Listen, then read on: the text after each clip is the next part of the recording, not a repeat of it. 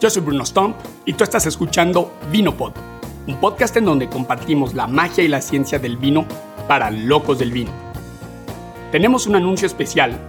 Ahora encuentras Vinopod en www.picale.mx en la sección de podcasts. Esto es www.picale.mx diagonal podcasts. Muchos de ustedes me han solicitado que hagamos un episodio de Suiza y aquí. Con nosotros tendremos a dos invitadas especiales. Laure Van Giesel, mi maestra de análisis sensorial durante la ingeniería y maestría, y Melanie Weikert, graduada y compañera de banca de maestría. Laure es de Bélgica, vive en Francia y trabaja como profesora de enología y viticultura y análisis sensorial para la Universidad de Ciencias Aplicadas de la Suiza Occidental, Changin. Laure es además la coordinadora de una nueva maestría en enología, de la cual hablaremos más adelante. Laure ha trabajado como supervisora, enóloga y consultora para diversos establecimientos en países como Serbia, Nueva Zelanda, Francia y Suiza. Melanie es alemana y vive en el cantón francófono suizo de Vaud. Melanie cursó conmigo la maestría en Ciencias de la Vida con especialización en Enología y Viticultura por la Universidad de Ciencias Aplicadas de Suiza Occidental, Chongqing. Melanie es actualmente profesora de Chongqing, es viticultora, hace su vino y es consultora de estrategia de negocio y marketing para bodegas de vino en todo el mundo. Laure, welcome to Vinopod. Thank you, Bruno. It's a pleasure to be here. It's a pleasure for me to have you in the show. And as as we spoke uh, just some some while ago, my listeners ha have been telling me, "Hey, how come you speak about Switzerland on every episode? You talk about your school, and you haven't made an episode about your school." So here it is. Mm -hmm. I can't believe you haven't done that yet. Yeah, exactly. so that's why we we have you here on the show. Mm -hmm. So please, Laura. So you come from Belgium. Yes. Our audience already know this. Um, please explain to us when and how did the wine bug bite you? Okay, yeah, I guess it's a little bit weird to have somebody from Belgium who's not producing a lot of wine to be teaching wine tasting here in Switzerland. So, yeah, um, we don't produce wine in Belgium. We have a very long tradition of uh, drinking wines. Uh, Belgian people love wines. They've always been really interested in wine business and going to France and other countries to taste. And in my family, it's been also a long tradition. My granddad was a huge fan of wines, especially the whites from Alsace in France, uh, and he he interested us when we were uh, children to taste, to smell, to try and identify what we could smell in wine. So it's a big family tradition, I would say. And how did you become so passionate about wine tasting? How did this happen? Hmm. Uh, well, I guess it's uh, going abroad. Uh, I worked in France, so I studied in Belgium. Then I studied in France for the wine, of course. I worked in France, and then I went to New Zealand. I went to uh, Argentina, to Chile. I went also to um, Serbia to make wine. So that was an interesting, uh, interesting experience as well. And I guess tasting all those wines and all those very different uh, varietals and way of doing the wines, just uh, well, what's there not to like about it? It's, amazing. The wine is alive. There's so many different wines you can taste, and it all answer to your different mood or the different kind of food you want to do. So it's a great, interesting world. I, I totally agree. Totally agree. So, the question that everybody asks does Switzerland make any wine at all? Yeah, no, it's surprising because when you think of Switzerland, you would think like Swiss chocolate or Swiss Army knife or Swiss watches, but you don't. The first thing that comes to mind is not wine, it's fondue. Uh, so, of course, um, uh, it is a surprise for many people, including people in the wine world. Like if you're telling somebody in uh, um, New Zealand you're going to do some wine in Switzerland, they would be surprised as well uh, yeah, so Swiss has 15,000 hectares of uh, vines, um, mainly for wine production. So it's um, comparatively to other countries, it's not a very big vineyard, but it's really an interesting one. What is Switzerland's brief wine history? Well, it isn't brief. It's a long history of uh, of wine making. I mean, uh, there's been wines here for uh, a long, long time, so it's a, a long tradition of winemaking, like any other European country, I would say. Yeah, you're right. I mean, it's a tough question to explain a, a country's history in, in a couple of words, right? Mm. Yeah, yeah, but um, uh, well, um, I would say talking more about the wines, what is really interesting, it's uh, the diversity you find in Switzerland. Uh, if you look at the varietals that are grown here, if you go to France, for example, you'll find um, most of the international varietals, uh, of course, because they also come from France, from big part. Uh, but when you go to Switzerland, you find those varietals. You will find Pinot Noir, you will find Chardonnay, you will find Shiraz, like in a, any other country. But you also find very interesting varieties that are grown only in Switzerland. Like my personal favorite is Petite Arvine for the white, and it's a white that is only produced in Switzerland and in Aoste Valley in uh, in Italy. But it's a very small production, and I think it's one of the most amazing wines uh, whites I ever drank was a Petite Arvine. Um, so that's um, local varieties, and you find a lot of them. And you find the Cornalin, you find the Petite Arvine, you find uh, all sorts of very, very local varieties. And the third kind of grapes that you'll find here is those new varieties. See, Switzerland is a very open country in terms of uh, new things. They are trying, they're open to technology, so they try a lot of things. And one of the things that they are really trying is new varietals that are um, less um, susceptible to disease.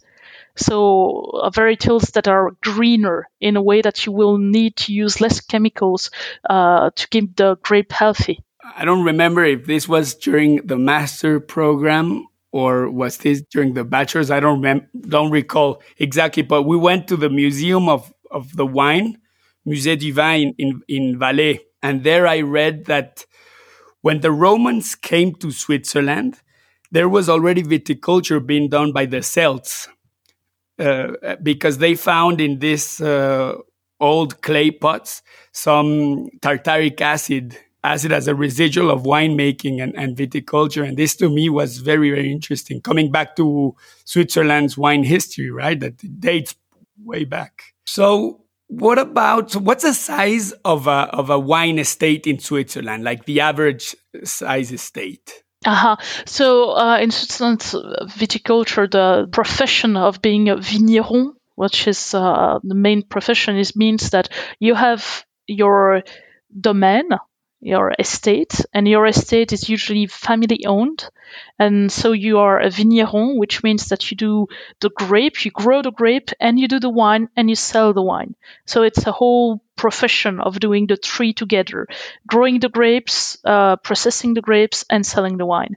So it's mainly family owned, which means it will be between, let's say, roughly 6 to 15 hectares um, average would be 10 hectares, which is what a family can manage. Perhaps our audience doesn't know how much are or how little are 10 hectares uh, can be. So, compared to a wine estate in France, for instance, would you say that the wine estates in Switzerland are big or small?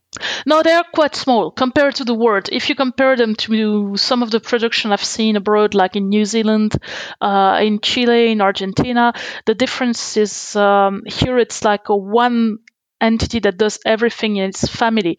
So they don't have a lot of employees. They're just like maybe two or three people working for them, and it's really a small place. Whereas if you look at uh, wineries uh, in the New World, uh, sometimes they would some other people would grow the grapes and it, they would only take care of doing the wine, and it will be like um, hundreds of hectares or thousands of hectares that they would manage. So family wineries are quite small compared to the rest of the world. Yeah, and this is what makes Switzerland so special, right? Because each family is trying to to make something different from the other one and make something new. But it's comparable to France. I mean, in France, you also find those uh, very big, uh, larger structure, but you have also a lot of vignerons. I mean, in France, in Italy, in Germany, in Switzerland, you have a lot of those family vigneron kind of uh, winemaking, I would say. Okay, and what can you tell us about Switzerland's wine styles? Mm-hmm.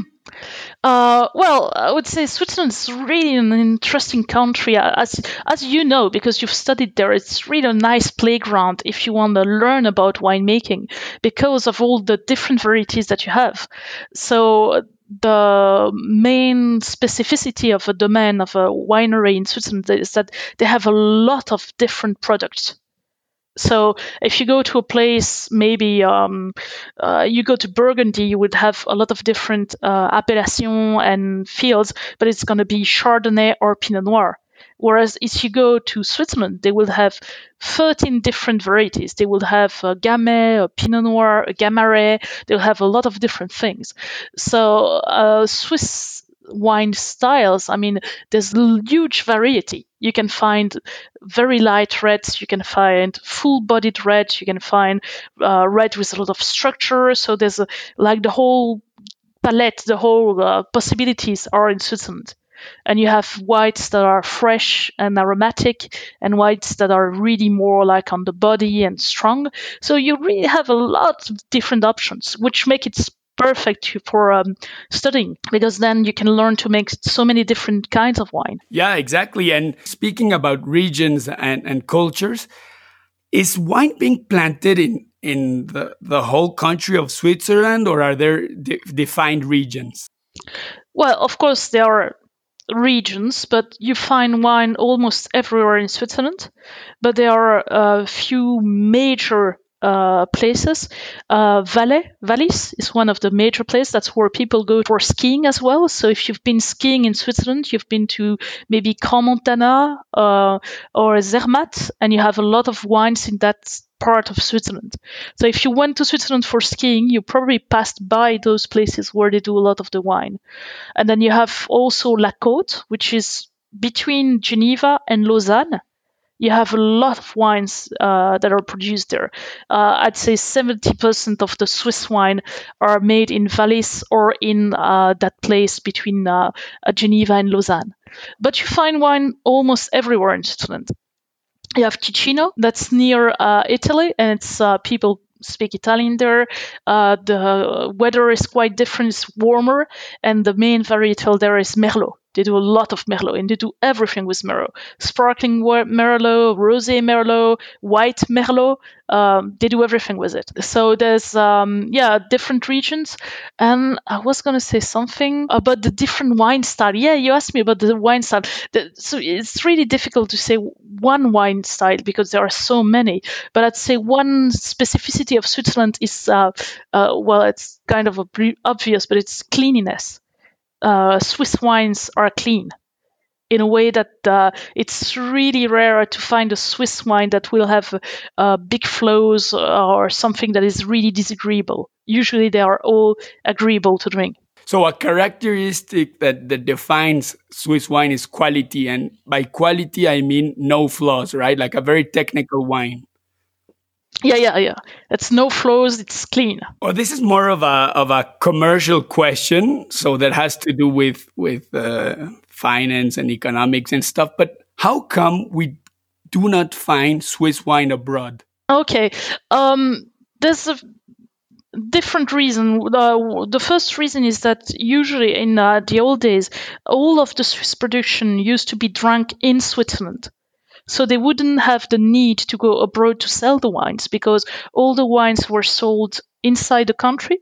And there's also a big tradition of people coming to the wineries to buy the wine.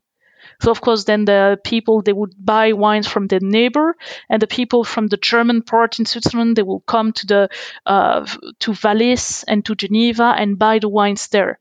Uh, so in the old days, all the wine was sold inland um, inside the land and there, was no need to go abroad for it uh, i guess the second um, reason is the prices uh, if you come to switzerland um, average bottle would be around 15 francs. So that would be um, the average bottle. It would not be a high high end bottle, but it would be an average one. So if you want to export that, uh, it's it's gonna. I mean, economically, it's really hard with those prices.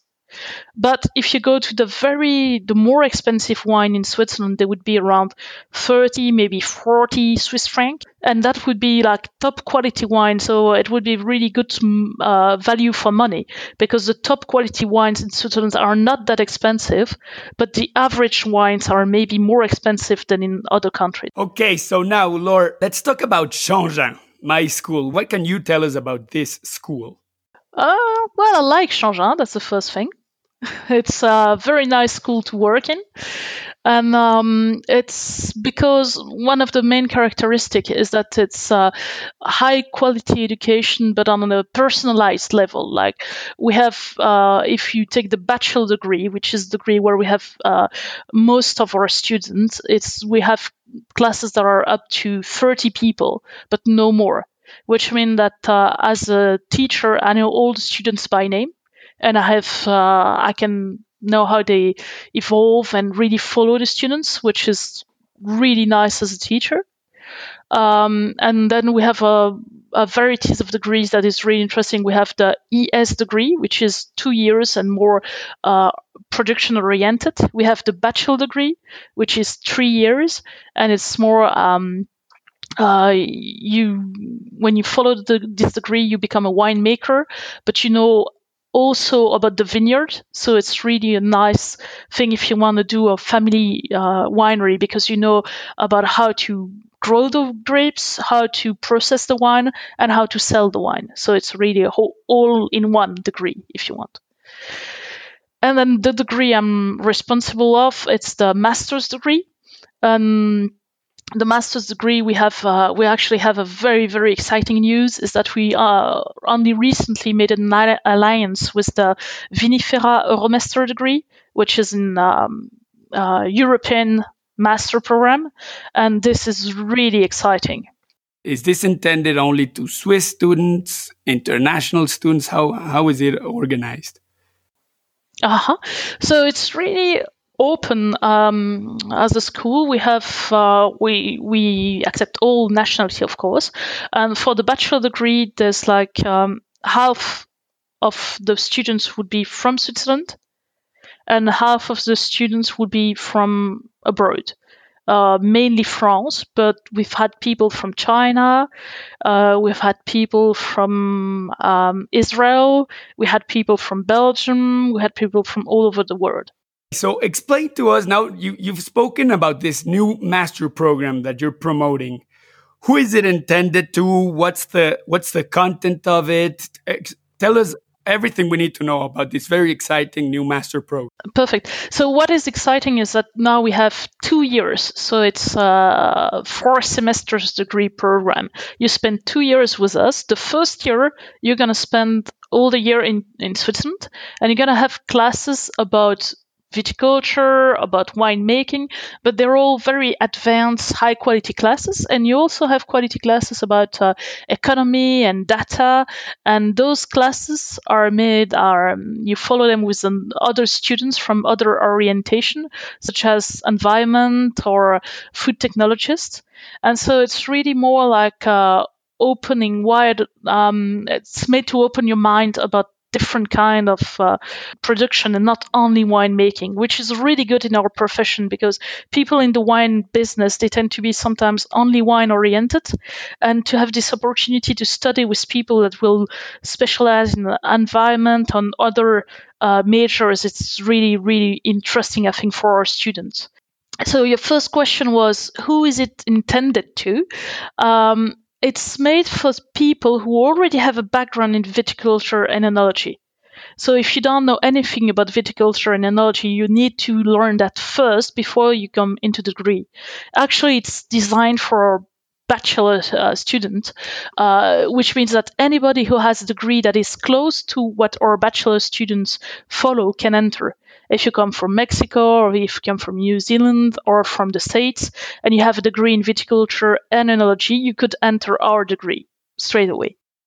if I can give quick my input before starting the show, you you asked me, you know, who are the listeners of Vinopod, and to my surprise, um, Mexico and Argentina were only Spanish-speaking countries. Otherwise, we're being listened in Sweden, in uh, Norway, the Netherlands, and New Zealand. So this program is uh, it's very fun and interesting to know that is intended to everybody in in, in the world because the language is being taught in English, right? Hundred percent in English.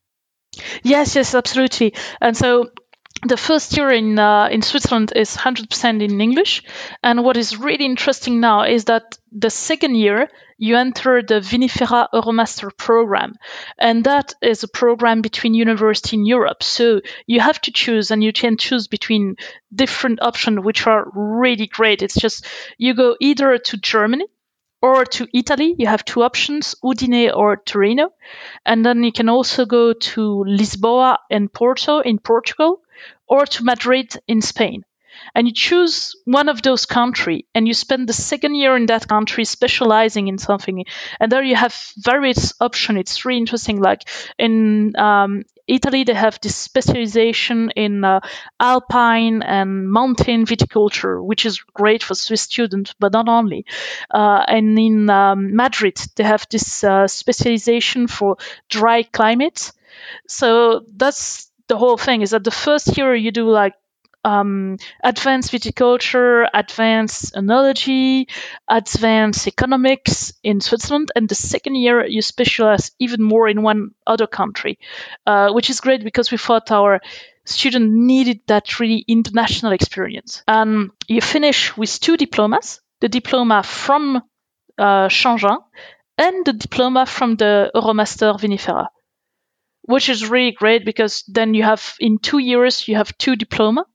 And that is really really interesting. Yeah and um, what about the costs yeah that's another thing right? Because most master's uh, degree costs a lot of money. I remember when i studied that was a big um, big decision to make because it was like um, thousands of euros per year. Uh, this is really interesting for students because the program is on the based on the swiss fee which means that they will pay for the two years 3000 franc which is around how many dollars would you say that is? Uh, it, it'd be three thousand two hundred dollars or so. Thirty two hundred dollars, which is really really cheap for such a quality education level. I mean, if I could follow the the, the program now, I would, but or sadly, my studying day are are over. All right, so with us we have a very very special guest. Her name is Melanie Weikert. She's a master alumni and a very good friend of mine.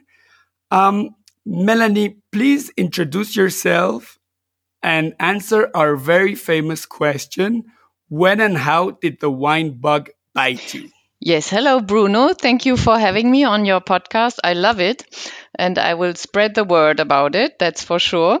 So, um, I'm very I'm a special case because uh, in contrary to Laure, I wasn't bitten by the wine bug very early in life because I come from the Cologne region, and you know what we drink about there. We drink beer, and more special so Kölsch, which is a very mild drinkable beer. So I arrived in Switzerland in 2005, and that's when I got bitten by the wine bug because all of a sudden I found myself in the middle of vineyards. And I thought, oh, my neighbor is a winemaker. So why not try, go and try his wines?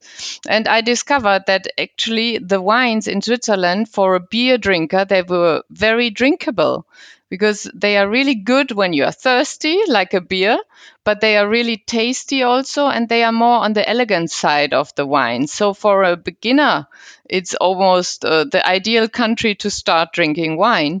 And uh, that was my first experience with some white wine, which is called Chasselas, which is the biggest grape in Switzerland, as you might know.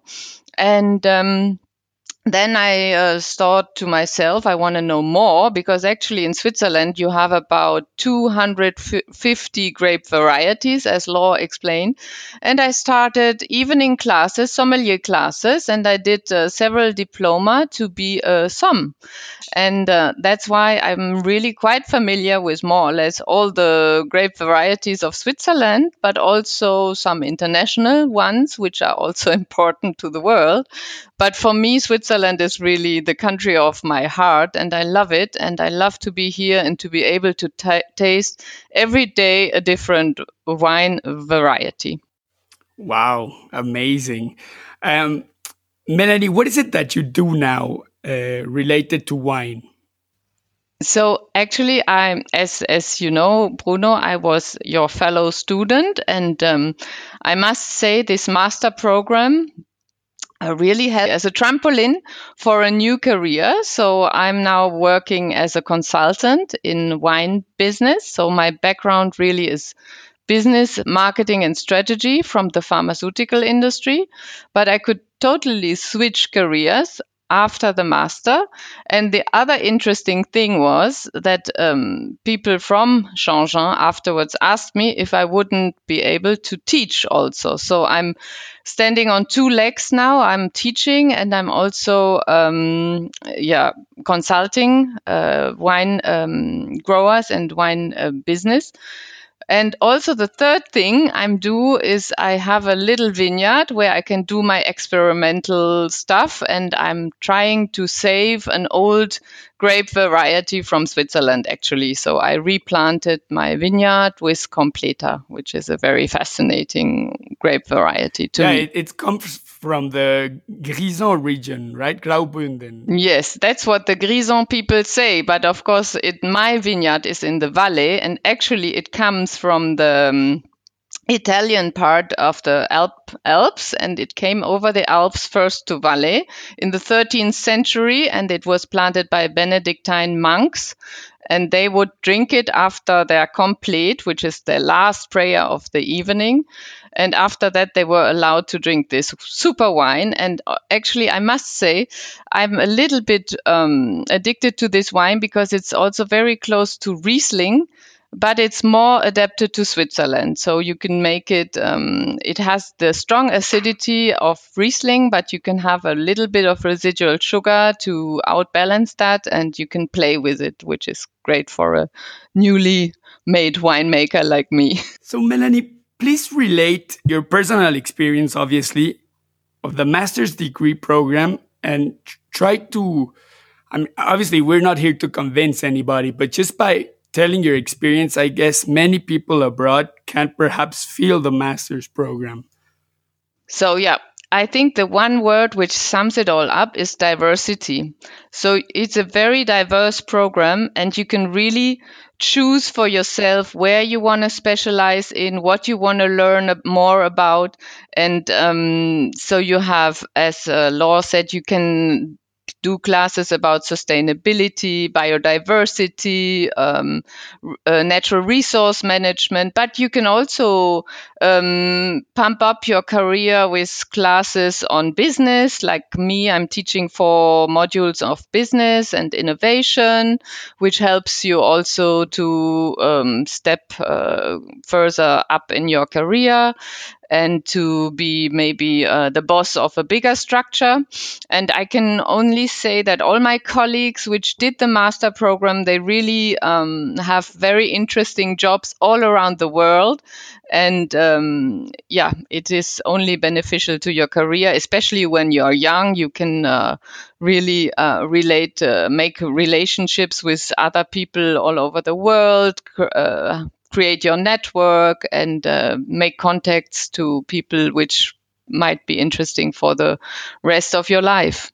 One thing that I really loved about Changins and its program is its strong and and and heavy science behind it. So, because when I did my research, I I noticed that there were many programs abroad, but many of them were I don't know what the the name of the masters were, but in the end, if I could have given a name, would have been strictly wine business and very little chemistry and very little viticulture and very little science, actual science behind it.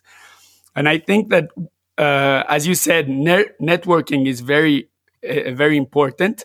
But being an expert, an expert in a leading position, it's what what gives us this special advantage regarding other people. No, what would you say about this? Yes, actually, it was amazing when you when I remember we had really one to one, almost one to one, very exclusive uh, meetings with professors from all over the world.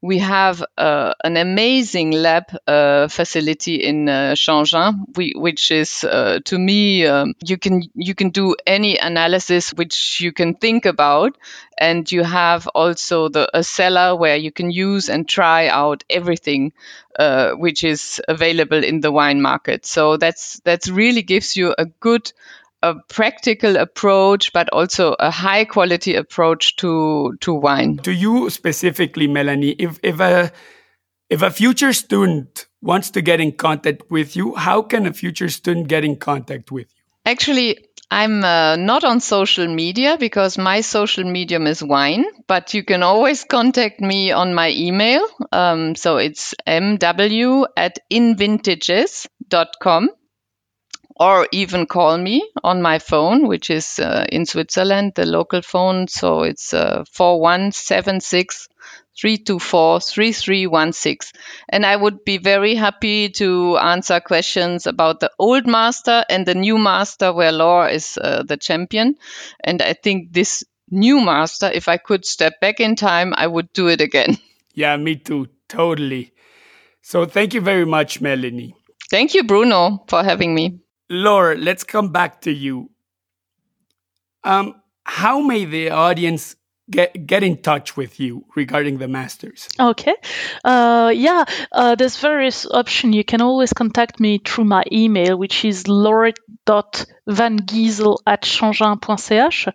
Do you, can you put that on your, how can we write that? Because my name is so hard to spell. Yeah, obviously, all this information is as as in every episode is written in the show notes of the episode.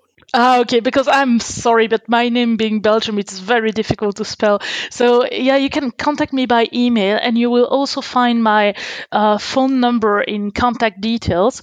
Uh, I will leave you my phone, which you can always call me or contact me via WhatsApp, which is a good option if you're abroad and you want to have a quick chat or uh, just call me through WhatsApp. It's going to be much less costly than call me on my work phone. Uh, and you also have the Changins website when you can find most of the information, but maybe not all the information you're looking for. So please feel free to contact me. I'd be more than happy to tell you about all about the program and the teachers and uh, everything that will be on for you. And as Melanie said, if we could go back in time, we would probably do that master because it's really an interesting program. And I think, uh, you know, we, we talked about it to our students, our bachelor students, and some of them are concerned they are eager to get into the workplace and they say, okay, it's two years. Um, uh, I want to work now. I don't want to wait another two years. But I think when you look at careers today, you're probably going to work until you're 70 or 75 years old. So I think two years in a career now is nothing. And gaining that experience, gaining that uh, uh, more language skills and contact, and uh, uh, I think that's that's something that you won't be able to do later in life. So honestly, um, as a parent, uh, I would encourage young people to do it now. Yeah, totally, totally. I cannot agree more. So um, I would like to tell the audience two things uh, as homework, right? First, to somehow try and, and try to find some Swiss wine and try it, no? yes, of course. And second of it, I mean, second homework is to try to look Changins, uh, look through its programs, look this uh, at this new master's program, and why not give it a try as well, eh? Yeah, yeah, yeah. And if you can find a Swiss wine, try and find. I would recommend Gamaret, Cornalin. The Pinot Noir is also very, very nice. So yeah, if you can find a, a, Swiss wine, abroad, that would be a great experience for you. But there you go. So thank you again for for being on uh, in the show, and I hope to talk to you soon. Yes, thank you for having us.